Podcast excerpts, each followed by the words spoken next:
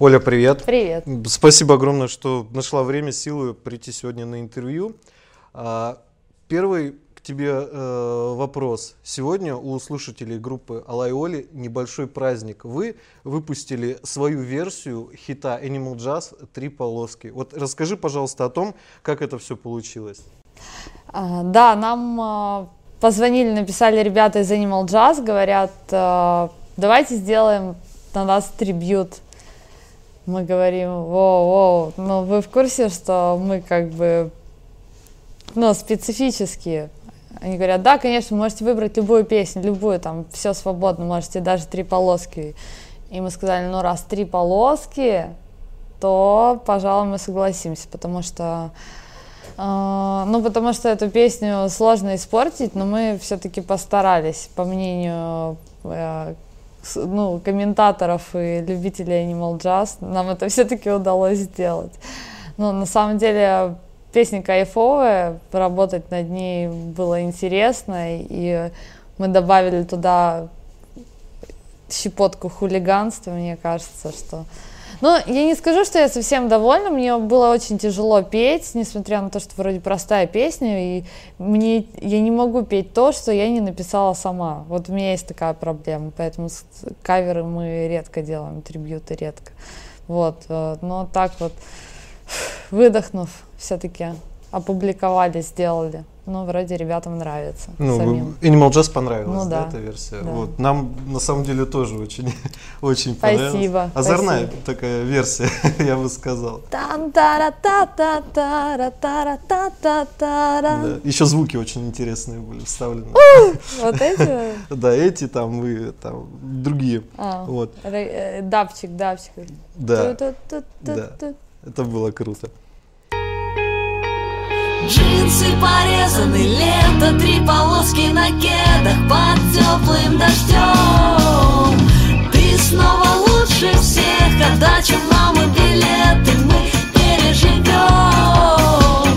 Джинсы порезаны, лето, три полоски на кедах под теплым дождем. А последний на данный момент альбом э, группы Алла и Оли вышел в 2016 году. Вот сейчас уже конец 2017. Вот скажи, пожалуйста, а, стоит ли э, твоим слушателям, слушателям группы Алла и Оли ждать новый альбом в 2018 году? И если да, то каким он? Да, мы вообще, мы уже все практически сделали, у нас все готово, и я еще кучу всего написала, но просто они немножечко ам, отличаются по, по концепции, поэтому будет один EP, который уже практически готов, и мы хотим его выпустить в начале 2018 года, чтобы он был датирован уже 2018, ну, мы сначала думали его выпустить осенью, но потом вот выпускать под закат года как-то не хочется. Будет два года подряд, и, ну, и мы решили поработать над ним еще, сделать еще визуальную, визуальное воплощение. Не сказать, что это клип, это что-то совершенно новое. Вот. И ну, я частично показываю, наверное, самые, самые верные наши поклонники, они знают, то что-то видят, кусочки видят, и кто-то, может быть, там даже слышал кусочки песен, потому что все равно сложно сдержаться и не петь, и где-то там, может, под гитаре, ну, под гитару или там с друзьями по-любому очень хочется. Вот, показываю, показываю что-то со студии, вот, а остальные люди, которые не следят особо за творчеством и только следят за релизами, ну, я надеюсь, что им понравится, потому что это совсем не равновесие, глубина, снова что-то новое, и первый, наверное, альбом, который а, получился такой, я не знаю, это получилась э, связанная одна история об одном, вот. То есть одна история, которая спета в, сразу в нескольких песнях. Я так еще... Ну, у меня было такое, что несколько песен об одном, и многие понимали это. Но вот такой связанной концепции еще не было ни разу. Мгм. То есть в начале 2018 года стоит ждать. Отлично. А, Не могу тебя не спросить о том, а, о том, о чем ты написал уже несколько книг и, насколько я знаю, э, анонсировал в своем инстаграме еще третью книгу. Расскажи, пожалуйста, о школе идеального тела секта. А расскажи э, о том, как к тебе пришла вот эта идея, реализация этого проекта и с какими трудностями ты столкнулась в момент вот как раз вот а, вообще идея эта пришла, когда, ну, вот есть я, и я вот такая, у меня какой-то свой там характер, свой подход к жизни, и, ну, и мне хотелось э, что-то такое про здоровый образ жизни, чтобы не было, эм, ну, тупым, занудным и бесполезным. Это, наверное, самые три вещи, которые я не могу терпеть вообще во всем мире – мне кажется, что все всегда можно оптимизировать, все можно сделать быстрее, веселее и э, без всякого лишнего дерьма. Вот. И чтобы только не тратить зря время, жизнь очень короткая, надо просто все оптимизировать. И э, когда я была в туре, ну, это было какое-то постоянное время, период жизни, а, там нет возможности ходить в фитнес-клуб, заниматься с тренером, работать с диетологом. Мне хотелось что-то такое, что можно делать, если у тебя есть 2 метра свободного места э, в твоей квартире и э, ну и полчаса времени и все. Вот. И, собственно, идея, она выросла из этого. И потом она развелась в Э, большую, как бы, в большую школу, в большую компанию, потому что приходило много людей с разными запросами, и стало понятно, что но приходят люди не только такие, как я, а еще и другие, и еще другие, и третьи, и четвертые. И у меня эм, вокруг меня собралась э, большая хорошая команда людей, которые э, почувствовали суть и начали ее развивать. И благодаря команде, собственно, получилось сделать большую компанию, и в какой-то момент это стало бизнесом, хотя никогда не было целью. Но я считаю, что хороший бизнес, построенный на правильных ценностях, ну, помогать людям реально, когда ты любишь продукт, и твой продукт приносит пользу людям. Вот это вот правильные ценности, на которых вообще должен строиться любой бизнес. Я считаю, что другой бизнес, который строится на э, человеческих слабостях, недостатках и на том, чтобы человека поюзать, но через сто лет такого бизнеса не будет. Это все умрет. Останется только то, что приносит человечеству пользу. Потому что это естественная эволюция. И эм, ну и как бы и то, что это стало бизнесом, мне кажется, это очень хорошо. То есть э, люди пришли и сказали, мы готовы за это платить деньги, и это стало развиваться само органически. То есть мы никак не привлекали инвесторов, не заказывали рекламных кампаний, все, все росло само.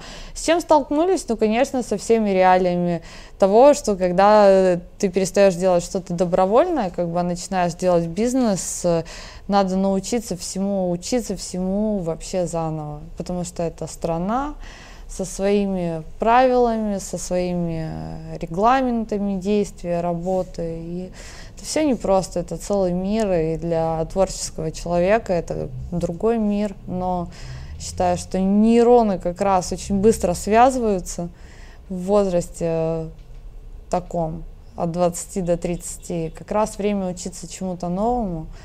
Вот, поэтому ну, любые сложности преодолимы. Угу. А, когда ты начинал э, этот проект э, «Секта», э, думал ли ты о том, что вот так вот все получится, так бомбанет конкретно? Я вообще не думаю. Просто делаю? Да. Просто... Я не, ну, я не думаю, я не вот это вот, ой, а будет так, а будет это. Это я думаю о текущем, вот о настоящем моменте а все идет само. Я решаю маленькие задачи сегодняшнего дня.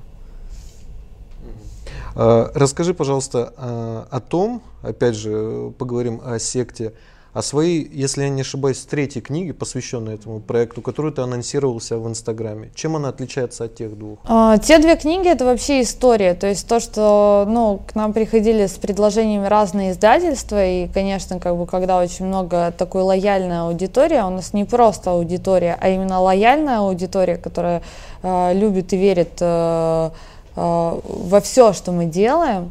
Вот, и, конечно, хотели как бы на этой аудитории сделать деньги. Если кто не знаком с издательским бизнесом в нашей стране, то, а, ну, это дело сложное, и денег там как бы не особо.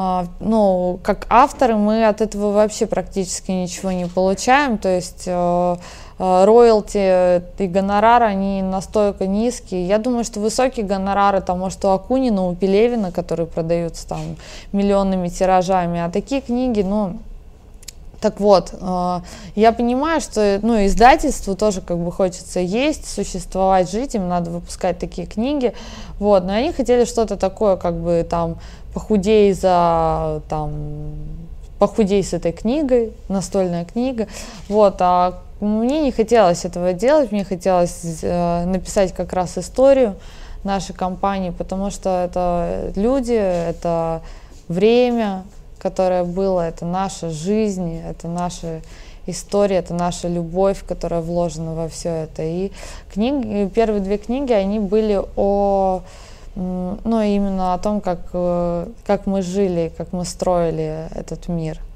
Вот.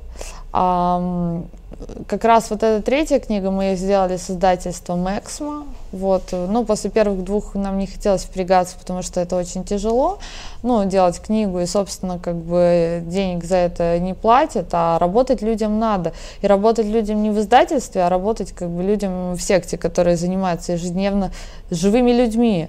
И работать с живыми людьми, конечно, важнее, чем писать книгу, которую будут продавать э, в магазинах. Ну, как бы это просто вот ежедневный выбор. Но э, они нам сказали, что мы можем сделать все, что угодно, и э, и что они помогут нам сделать эту книгу идеальной, что она будет совершенной, что она будет великолепной на 250%. И я сказала, окей, давайте сделаем книгу про питание, потому что питание это то, что хотелось бы вообще изменить, э, ну, в нашей образовательной системе, потому что такое, ну, такого образовательного компонента нету в нашей системе. Мы не изучаем питание, культуру питания ни в школе, ни в университете, и люди не знают об этом совершенно ничего, хотя они делают это каждый день. Это очень странно, и это очень нелогично. И это тот кирпич, который необходимо поставить э, в систему знаний человека для того, чтобы он мог делать правильный выбор каждый день или не делать его. Ну, информирование, там, например, все знают, что курить это плохо. Каждый делает выбор, курить ему или нет. То же самое и здесь. Ну, нужно понимать, какие продукты нужны твоему организму, как он работает, на что это все влияет, как это оптимизировать, опять же. Вот, ну, то есть это можно делать, можно не сделать. Но мы решили написать такую книгу, в которой будут какие-то азы по именно физиологически, какие-то, ну, там может быть более мелкий уровень, там биохимии чуть-чуть затронут. То есть там и научный подход, и практическая реализация, то есть там рецепты, почему так, ну, там несколько разделов, психологический аспект питания. Мы постарались все так затронуть, и получилась э, книга, которая действительно не просто прочитала, вот она лежит у тебя, и ты ей пользуешься, то есть ты выбираешь, что тебе приготовить, когда у тебя, например, пост, кто-то, может, не сидит на диетах, но постится, и он ищет вот такие рецепты, а, для кого-то это может быть там детокс-челлендж, он не ест мясо просто для того, чтобы почиститься. Кто-то решил перейти на вегетарианство. Там есть и мясные рецепты, а, ну, потому что, например, там наши родители, они вряд ли уже будут отказываться от мяса. Но, возможно, они там, прочитав какую-то литературу или посмотрев там передачу Геннадия Малахова, услышит, что красное мясо это там канцероген или там что-нибудь типа того, или колбасные изделия, а, вот, и решат отказаться от красного мяса. Как готовить белое мясо, а, тоже здоровым образом, ну, где надо искать вот рецепты, а это такое как бы рецепты здорового питания плюс что-то, ну, теоретическая база под это, для того, чтобы человек мог сам варьировать эти вещи. Так? Круто. А, примерно когда ждать эту книгу? Все, уже выходит, по-моему, в декабре. В декабре. Уже в магазинах. Супер. А, отвлечемся от темы музыки, от темы бизнеса. Я когда готовился к этому интервью, а, я созванивался с Ильей, э, с вашим директором, и спрашивал, какие вопросы можно задавать, какие нельзя. А, на что мне он сказал, что с тобой можно поговорить э, на отвлеченную тему, на тему русского рэпа. Он ска- сказал, что тебя эта тема забавляет. Вот а, в связи с этим такой вопрос. а, Забавляет. Вообще-то оскорбительно для культуры только что это прозвучало. ну, Да. тебе нравится эта тема, Ну да. тебя вызывает позитивные эмоции. Да. Вот назови свой топ-5 вот русских рэперов, которые тебе нравятся. Вот прям реально нравятся. Мне нравится ATL, наверное, самый топ. Мне нравится ЛСП, ну, несмотря на то, что как бы как человек он мне не очень нравится, ну, вот, может быть даже месседж, который он иногда несет.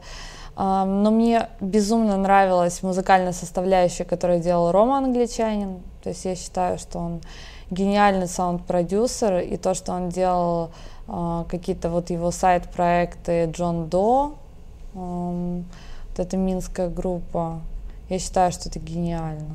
То есть это просто невероятно. Это может быть не совсем какой-то мейнстрим. Но, в общем, это такая группа, как бы, которую приятно слушать. И если отвлечься, может быть, там от Олега, да. Вот. Мне очень нравится Touch Company.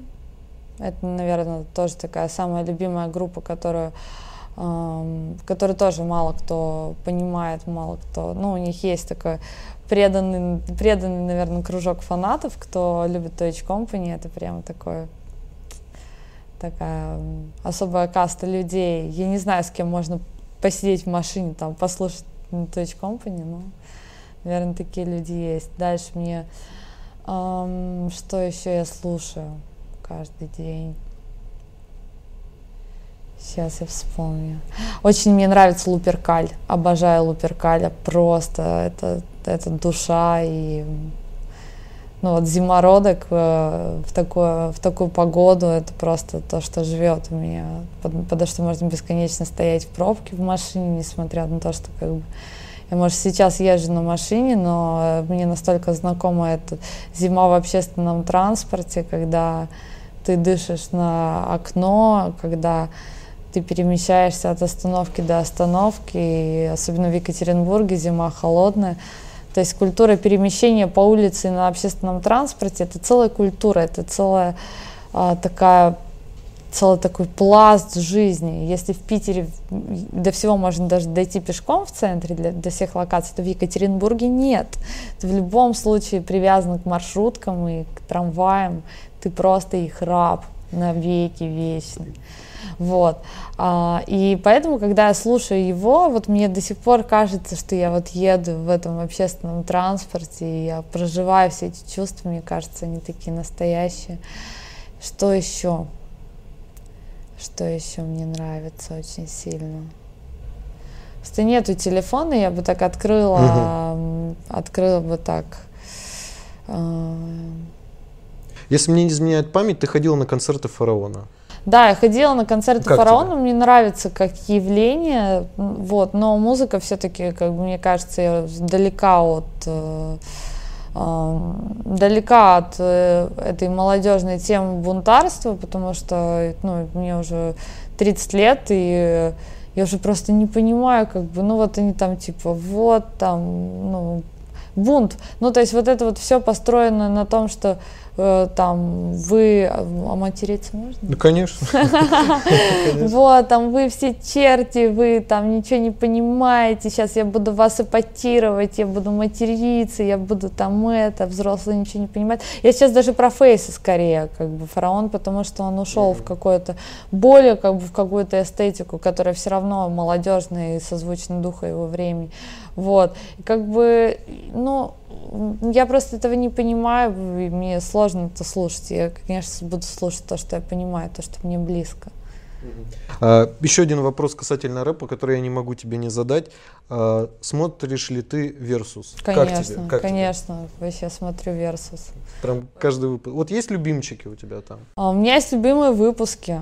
Вот. Какие, Мой например? любимый это Оби-Ван а, против Энди Картрайта. Энди Картрайт. Я, конечно, слышал много долбоебских рэп-кличек, блядь. Но Энди Картрайт... Это просто, я его знаю наизусть. Я, конечно, слышал много долбоебских рэп, рэп-кличек, но Энди Картрайт просто я валялась, реально, это очень круто. А, конечно, Рикеф против Сина, это... И ты завершил батл словами про образ. Это было странно, неуместно. Но в прошлый раз ты вообще закончил батл диагнозом болезни. У меня опухоль в голове, противопоставь мне еще хоть что-то. А у меня простуда, жопа болит и палец натер. Ебать, да, всем интересно? Классика. Это просто, я не знаю, как вообще там Басота против Драга. Очень мне нравится там Гарри Топор против СТ тоже. Наверное, самый любимый это Дуня против Мирона. Говно, залупа, пенис, хер, давалка, хуй, бледина. Потому что я большой фанат Дуни еще со времен там форума хип-хоп.ру. Я не знаю, как можно было так проебать, короче, свою рэп-карьеру, будучи с таким гениальным чуваком.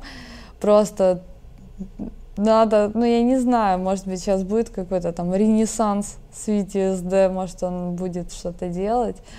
Просто парень попал в какую-то не ту компанию и пошел по наклонной со всеми этими «давай поженимся». Но здесь, на батле, он сделал то, что, как вот я его вижу, он же реально такой. И как он там такие классные мысли про то, что да, я там всякой херней занимался, но там буду работать там, пока у мужчины есть руки. Вот это вот прям во, круто, очень круто. Прямо очень крутой батл. Жалко, конечно, что он вышел с таким звуком. И, эм, ну, я, я все равно все, я все расслышала, каждое слово, и я все я пересматривала очень много раз, потому что для меня, ну, посмотреть на Дуню в форме, и даже то, что потом как бы говорили, что кто-то ему писал текст, и, ну, а, даже если там были какие-то панчи, и главное это смысл, Главное это вот э, общая мысль, которую он смог передать своими тремя раундами. Но это нельзя подделать. То есть для меня, когда там вылезли какие-то эти подробности, это все равно не умолило значение батла.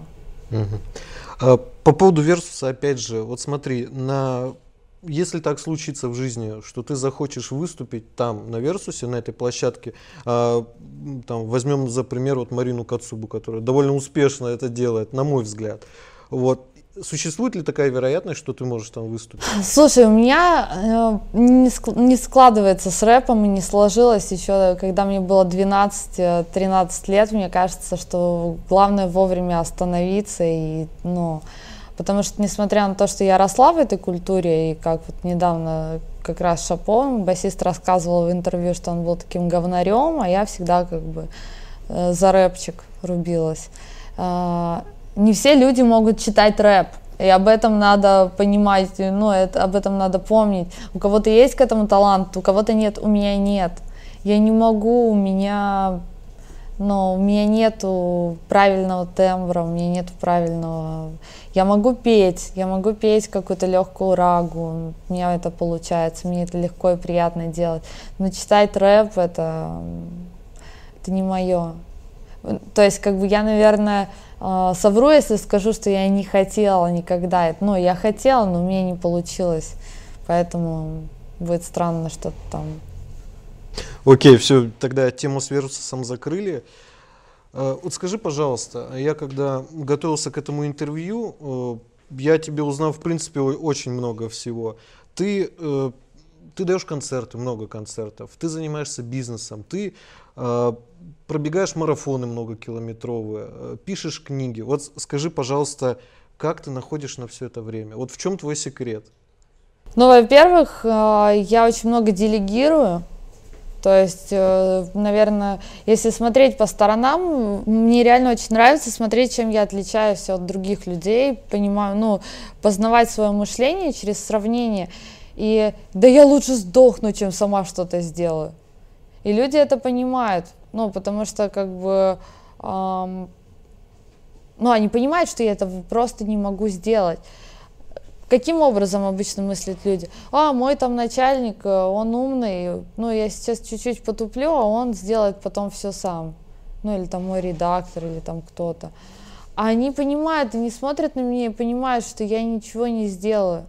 Но при этом вокруг меня собираются люди, которым важно дело которая, ну, будь то секта, будь то группа, ну, люди, которые любят дело, и они понимают, что если не они, то никто. И вот эта вот ответственность, не которую я перекладываю каким-то образом, ну, пиная людей или там угрожая им, или на, наоборот мотивируя деньгами, нет, они сами мотивированы, они понимают, что я могу дать то, ну, дать то, что я могу дать, то есть, например, дать идею, показать видение, показать направление, может быть, что-то подтолкнуть, что-то подвинуть, во что-то вдохнуть э, жизнь. Потому что, ну, когда во что-то верю, это, ну, это значит, что это, скорее всего, действительно заработает. Вот. Ну, то есть, возможно, это интуиция, возможно, там что-то другое. Вот. И они понимают, что вот есть моя часть, а есть их часть, их работа, которую они должны сделать. Тогда все будет клево. И они берут это, ну, берут эту ответственность на себя. И, э, ну, со мной рядом люди растут. Не по той причине, что я им, ну, как бы, что я их как-то там поднимаю, а то, что они сами берут на себя ответственность, придумывают себе задачи сами и сами их исполняют, как бы пользуясь просто какими-то моими ресурсами теми или иными. И это очень клево. По времени, конечно, все равно получается большая загрузка, потому что и не вся, как бы, не все вещи мне нравятся. То есть меньше всего на свете я люблю торговать лицом. То есть в идеале как бы хорошо было бы, если бы все работало без каких-то вот моих съемок, потому что там, не знаю, люди, которые гордятся тем, что у них там много съемок, много участий, много проектов, там типа в «Доброе утро, страна» и везде, где можно, только хей-хей, как бы вот это вот, а, боже, да хочется умереть, когда ты просто все это делаешь, ну реально просто вот так вот, я не люблю это делать. Да, здравствуйте, ха-ха, да, рассказать вам это, давайте расскажу. Ну, как бы ты все перерастаешь, ты один раз что-то рассказал, это интересно, дальше нет. Мне сейчас интересно, например, рассказывать про то, как я вижу физкультуру в школе, потому что она у нас дерьмовая, и можно сделать нормально. А, про то, ну, как бы, как я вижу как раз этот аспект культуры питания в, в системе образования. Я сейчас учусь в аспирантуре. Мне это интересно, но как бы э, все остальное тоже надо как-то поддерживать, и, ну, я все равно не от всего отказываюсь. И есть вещи, которые реально, мне кажется, что это вот, ну, прям плохая такая трата времени. Мне кажется, что мое время еще недостаточно оптимизировано, что реально я мало успеваю из действительно полезных вещей. И делаю всякое дерьмо вместо того, чтобы заниматься полезными вещами, а еще втыкаю в телефон в то время, когда могла бы что-то ну, писать и делать что-то действительно. Поэтому вопрос, считаю, ну, как бы, ты понял. Я понял тебя. А, ни для кого не секрет, что ты э, являешь собой, ну, без преувеличения, образ э, успешной, успешной э, женщины. А скажи, пожалуйста, для тех девушек, которые смотрят на тебя, для которых ты являешься примером, многие из них не знают, как найти себя, чем заниматься, но они видят тебя. Вот какой бы ты совет могла дать молодым, ну не только девушкам и ребятам, которые не могут найти свой путь, вот как этот путь обрести, как его нащупать? Получать образование, браться за любую работу, не тратить зря время. С 18 лет, а лучше еще раньше начинать работать, э, ну, искать то, что интересно, и ни, ни года жизни не проводить без труда. Хоть какая работа, хоть какая... Надо развиваться, нельзя делать одно и то же, надо делать что-то новое, в разных направлениях развиваться, потому что есть люди одаренные специалисты в чем-то одном. Вот есть гениальный математик, есть там гениальный музыкант, есть гениальный художник, гениальный бизнесмен. Вот есть человек, который чувствует призвание, но большинство людей, как и я, ну, абсолютной посредственности во всем. И вот если у тебя нету никакого призвания, ты как бы и болтаешься как говно в проруби. И тебе тогда надо развивать все свои посредственные качества, что окей, я ничего не умею хорошо, но хотя бы я любую работу буду доделывать до конца, я буду доводить до конца любое дело, которое я начал. Я буду обязательным, окей, я могу делать тупую работу, но я точно ее сделаю, как бы я могу ее делать целый год, не скачу с работы на работу и там в свободное время занимаюсь чем-то еще. Ну, то есть вот эти качества, они действительно, мне как работодателю, мне э, не настолько важно, насколько человек, ну, что человек гениален, там, что он там суперзвезда. Мне важно, чтобы он был исполнительный, ответственный и ну и любил то дело, которым он занимается. А большинство людей, которые не могут найти себя, они ждут какого-то купидона, который выстрелит им в сердце, они там полюбят какую-нибудь куркуму, которую они продают. Но этого не случится, этого не будет. Надо просто делать свою работу хорошо, даже если она тебе не прет. Вот когда ты научишься это делать, тогда все будет круто. Тогда ты станешь золотым сотрудником, на любой работе тебя будут отрывать с руками, и любым делом, которое ты будешь заниматься, оно будет получаться, и это будет успех. Отлично. Друзья, поэтому делайте любую работу максимально качественно. Последний вопрос, Оль, к тебе. Почему я сегодня в такой позе? Вот скажи, пожалуйста. Но мне кажется, мне произошло? кажется, она максимально эротичная, просто считаю, что все телезрители должны увидеть тебя в таком амплуа. Понял. Спасибо огромное, что пришла сегодня. Ты опять. Ты крутая.